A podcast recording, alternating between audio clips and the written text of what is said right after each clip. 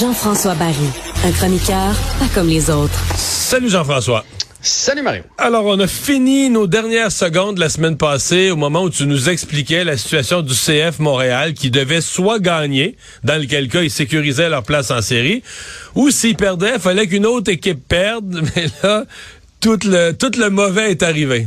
Ah oui, puis tout au long du match, euh, quand le CF marqué, le bang, on les a mis huitième. On suivait comme le décompte. Après ça, Charlotte, dans un autre match, avait, avait marqué, prenait les devants. Donc, le CF est tombé neuvième. Et là, à la fin de la game, même si le CF avait perdu contre le Crew de Columbus, on était toujours en série et on s'enlignait pour faire euh, match nul du côté de New York. Donc, il n'y avait pas de danger pour la place du CF. Et à la 94e minute de jeu, donc dans les arrêts de jeu supplémentaires, il y a un joueur qui s'est fait trébucher dans la surface de, réparation. On a accordé un penalty et ce qui devait arriver arriva.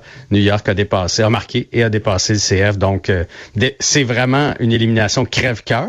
Mais en même temps, euh, tu nous as dit, je, retiens tes mots, ils, contrôlaient leur destin. T'es pas supposé regarder à la TV ce qui arrive dans un autre match. Tu essaies de gagner ton match. Là. Ben non seulement ce match-là, mais je pense que le CF a perdu ces sept derniers. Ils ont réussi à aller chercher des granailles avec des matchs nuls, quelque chose comme ça. Là. Je veux dire, ils ont creusé leur propre trou. Là.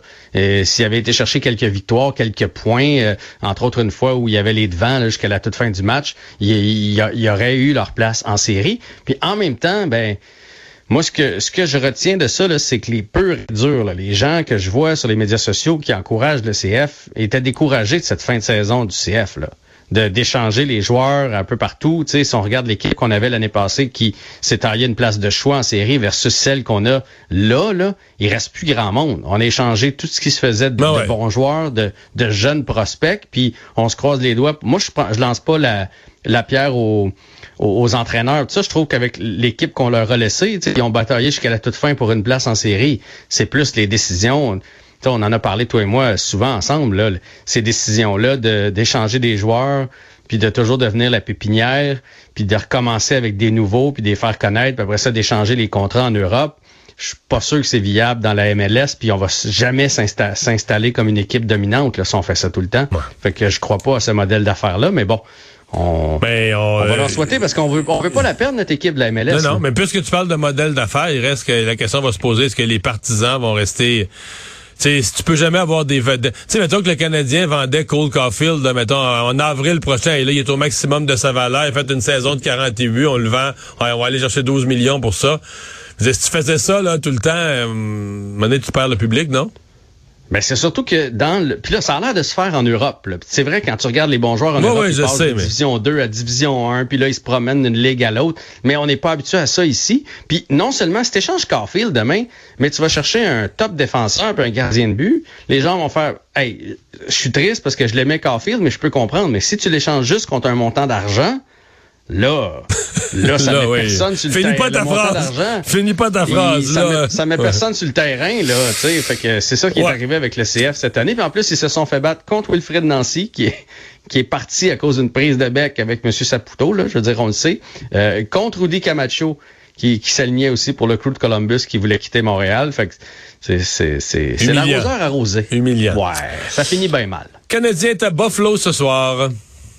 Canadien à Buffalo ce soir, ça me fait peur, honnêtement, parce que les sabres, euh, un peu comme les sénateurs, comme les Red Wings, sont supposés arriver, là, ils ont tellement de jeunes euh, prometteurs qui sont supposés arriver, puis que la roue tourne. Puis que, et là, depuis le début de l'année, c'est super tranquille.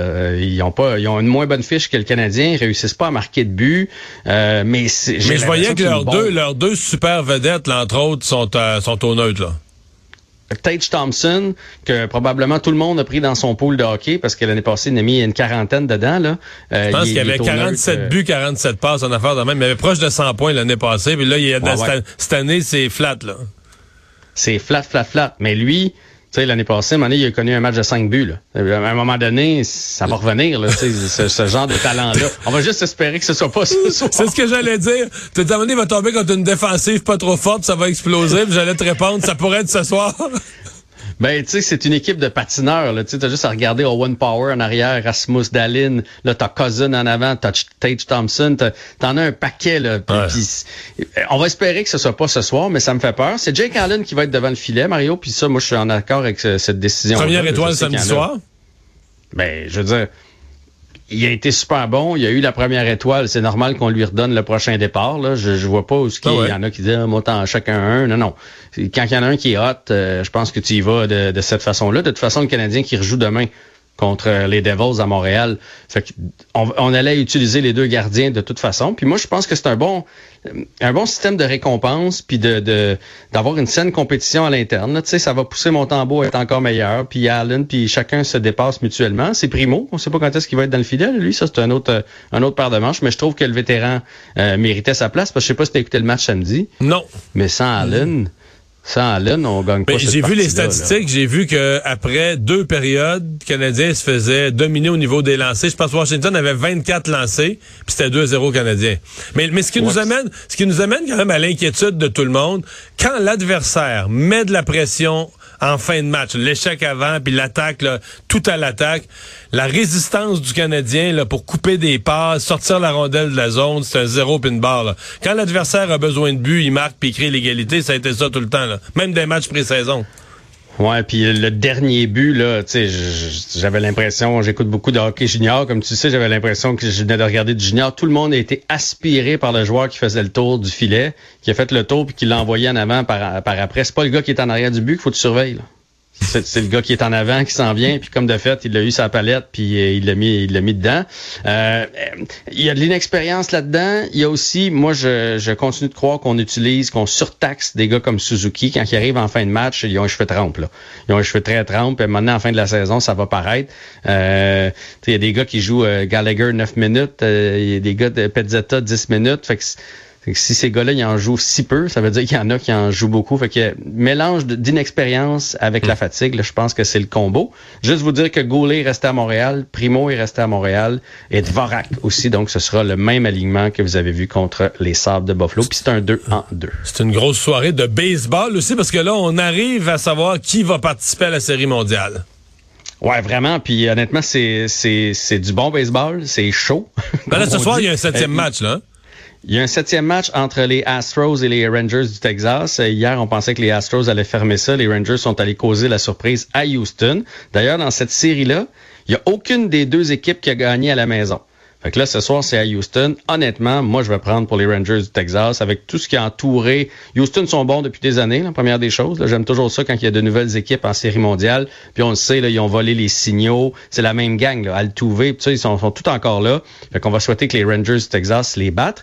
Et dans l'autre série, on pensait que c'était fini. Les Phillies ont démoli les Diamondbacks lors des deux premiers affrontements. Ils ont pris les devants 2-0 dans la série. On s'est dit, c'est jamais les D-backs vont se remettre de ça. Ben, ils sont revenus à 2-2. Là, les Phillies ont gagné le, le, sixième, le cinquième match. Mais ce soir, c'est le sixième. c'est ça. C'est le sixième. Donc, c'est 3-2. J'avais de la misère avec mes mathématiques. C'est 3-2. Donc, on est au sixième match. C'est 3-2 pour les Phillies. Et un match de la NFL, en fait, le Monday Night Football. Ouais. D'ailleurs, on a eu un bon hier, hein? C'était un très bon match des Eagles contre les Dolphins. J'ai énormément aimé le match. Très beau spectacle.